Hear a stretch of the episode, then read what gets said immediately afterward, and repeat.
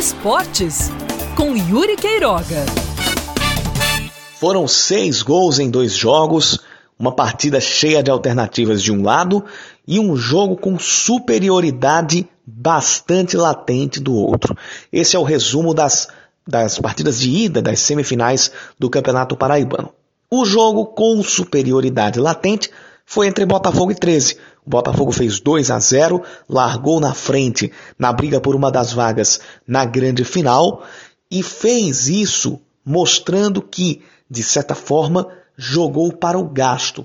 Não fez uma partida espetacular, mas em 25 minutos construiu dois ataques eficientes, fez o seu placar e o jogo todinho passou segurando, sem fazer com que o goleiro Jefferson do 13 trabalhasse de maneira mais incisiva durante o restante da partida.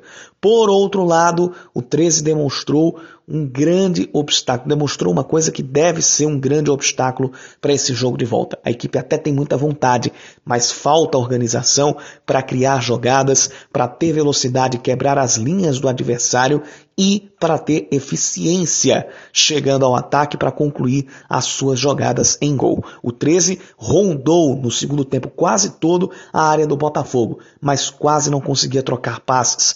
Teve que arriscar ali a forceps algumas poucas jogadas. Isso é muito pouco para uma equipe que está na semifinal e para uma equipe do quilate do 13. Para a volta, onde o Galo precisa vencer por dois ou mais gols de diferença, dois gols para puxar a decisão para os pênaltis e três ou mais para conseguir a classificação no tempo normal, o time vai ter que andar muito. O técnico Moacir Júnior vai ter que enxergar maneiras de o 13 ser mais intenso e eficiente no ataque. E o Botafogo, por mais que tenha a vantagem, não pode se sentar nela. Não pode acreditar que pode resolver o jogo no primeiro tempo e passar o restante da partida segurando. É preciso aproveitar todas as oportunidades que aparecem ou são criadas. Falando do outro jogo, esse mais cheio de alternativas, Souza e Campinense empataram por 2 a 2. O Souza abriu o placar no primeiro tempo, o Campinense conseguiu a virada, mas de pênalti o Souza empatou o jogo.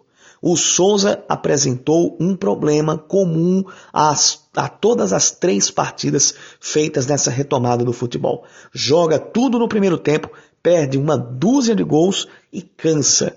No segundo tempo, o adversário sempre cresce. Foi assim com o Botafogo, foi assim com o Atlético de Cajazeiras e foi assim também com o Campinense. O Campinense, que tentou apostar de novo na força defensiva, terminou surpreendido no primeiro tempo, mas aproveitou-se dessa falha crônica do Souza e, melhorando na segunda etapa, quase conseguiu vencer o jogo lá no Marizão.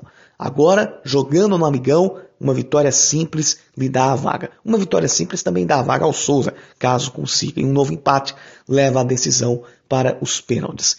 Ao Campinense, basta ter a calma necessária para saber que 1 a 0 resolve, mas que não se pode sentar também nesse resultado. Ou seja, tentar seguir a eficiência defensiva mostrada principalmente no primeiro jogo contra o Botafogo e fazer valer o papel de conhecer o seu campo, de conhecer o gramado do amigão, para que então se tire proveito dele e consiga se fazer o resultado em cima do Souza. E ao Souza é preciso ter um pouco mais de calma ao dosar o ritmo que vai ser escolhido para a partida. O jogo se resolve em 90 minutos e não em 15 ou 20. Para se classificar, é preciso saber que tem que se guardar uma reserva para a segunda etapa e que as muitas oportunidades criadas não podem ser desperdiçadas ao léu. Esportes com Yuri Queiroga.